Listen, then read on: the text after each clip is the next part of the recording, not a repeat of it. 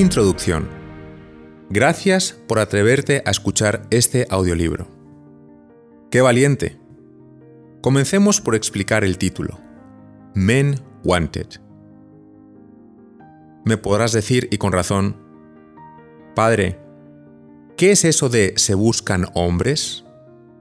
¿Acaso la vocación no es un llamado de Dios? Claro que lo es, pero también es una elección nuestra. Y para que muchos jóvenes, tal vez alguno como tú, puedan elegir, hay que presentar el sacerdocio como una opción de vida súper actual y atractiva, con sus luces y sombras, y hacerlo con claridad, sin miedo y sin complejos. Hay que hacerlo porque al mundo le faltan sacerdotes. Y aunque tú podrías ser uno de ellos, tal vez tienes en la cabeza mil estereotipos acerca de la vida de los curas que no te dejan ver la vocación sacerdotal como lo que es, una aventura apasionante. Intuyo que si te has atrevido a escuchar este audiolibro no es solo por mera curiosidad. Tal vez te encuentras un poco desencantado de la vida y tienes hambre de más. Buscas una vida con más significado, con mayor propósito, que genere un impacto más profundo. Quiero pensar que aspiras a una vida que sea reconocida por algo más que por la marca de ropa que usas. Quieres algo que haga vibrar tu corazón, una causa que te comprometa y te ilusione. Y eso te ha llevado alguna vez a pensar, aunque sea remotamente, en la posibilidad de ser sacerdote. Imagínate qué locura. Pero tal vez cuando te planteas esa remota posibilidad, aunque sea todavía muy de lejos, te asalta la idea de que es una opción para nerds o gente asocial, gente rara. Una elección noble, buena, pero pasada de moda. Una escapatoria para personas inseguras y acomplejadas. Y claro, ¿quién quiere eso? Nadie. Pero piensa en esto. Si lo que rezas en el credo es cierto, si crees que existe Dios y existe el cielo, si crees que este Dios vino al mundo como hombre y que eligió a unos pocos para actuar en su nombre, si es cierto que cuando el sacerdote dice de un trozo de pan, esto es mi cuerpo, ya no es pan, si es cierto que cuando dice, yo te absuelvo de tus pecados, la vida de un hombre comienza de cero. Si todo esto es verdad, ¿Existe algo más grande para una criatura humana que ser ungido sacerdote de Jesucristo y serlo para toda la eternidad? Me atrevería a decir que no. Por eso, pensando en jóvenes como tú, abiertos aunque sea muy remotamente a la llamada del Señor, me he animado a publicar estas cartas. Cada una de ellas quiere responder a preguntas recurrentes sobre el llamado al sacerdocio usando la Sagrada Escritura, el testimonio de los santos y la propia experiencia. He sustituido los nombres de los destinatarios originales por un único joven que lo representa a todos, Esteban, un estudiante de 21 años con muchas inquietudes sobre su futuro.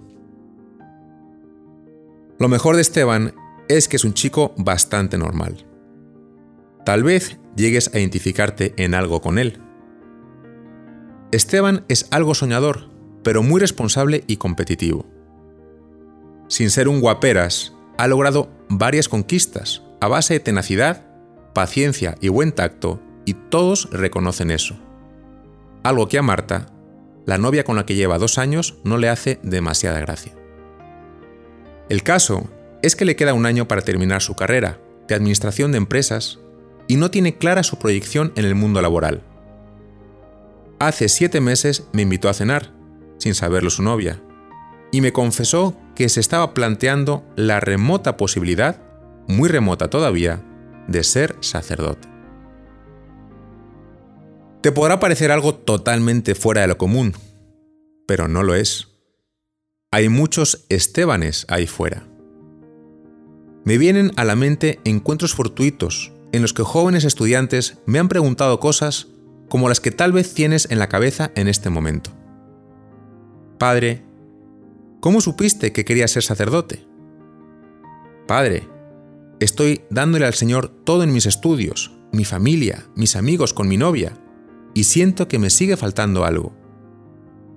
O también, Padre, estoy buscando un proyecto de vida en el que pueda servir a Dios y a los demás, una carrera que tenga significado, que tenga un impacto en el mundo, pero no termino de identificarme con ninguna. Puede ser al salir de una misa, o compartiendo una cerveza fría, o después de un partido de fútbol. Y no creas que se trata de chicos raros o acomplejados, sino más bien lo contrario. Y diría que tienen un común denominador, un corazón enorme y un gran deseo de hacer algo por los demás, algo realmente significativo. Son jóvenes en busca de una vida impregnada de significado y desde luego tienen muchísimas preguntas. Por ejemplo, ¿por qué ser sacerdote cuando puedo servir a Dios como padre de familia? ¿Cómo saber si Dios me está hablando? ¿Existen algo así como indicadores de un posible llamado? ¿Por qué ahora y no más tarde, cuando haya experimentado más cosas? ¿Cómo es posible que Dios me quiera y al mismo tiempo me pida renunciar a mis planes personales? ¿Qué quiere decir la palabra vocación ¿Elige Dios o elijo yo? ¿Se puede perder la vocación? ¿Por qué tantos años de preparación para ser sacerdote? ¿Algún día dejan de gustarte las chicas? ¿Se puede vivir sin sexo? ¿Cómo evitar un fracaso y perder años de tu vida si al final no es para ti? En estos capítulos podrás ver que la temática de las cartas responde a la lógica de estas y otras preguntas. Las puedes escuchar todas juntas o por separado, o saltando de una a otra según los temas que más te interesen. Lo importante es que te ayude a encontrar respuestas útiles para aclarar y ordenar tus ideas. En cualquier caso, querido oyente, felicidades por tomarte el tiempo de escuchar un poco sobre estos temas. Creo que tanto si es tu camino como si no, seguro te va a ayudar e incluso te puede servir para dar un buen consejo a alguien que conoces. De antemano, te pido que acompañes esta escucha con una pequeña oración por los sacerdotes y por todos aquellos jóvenes que el Señor en este momento está llamando. Hace falta ser muy valiente para decir sí y necesitan de nuestra oración. Dios te bendiga.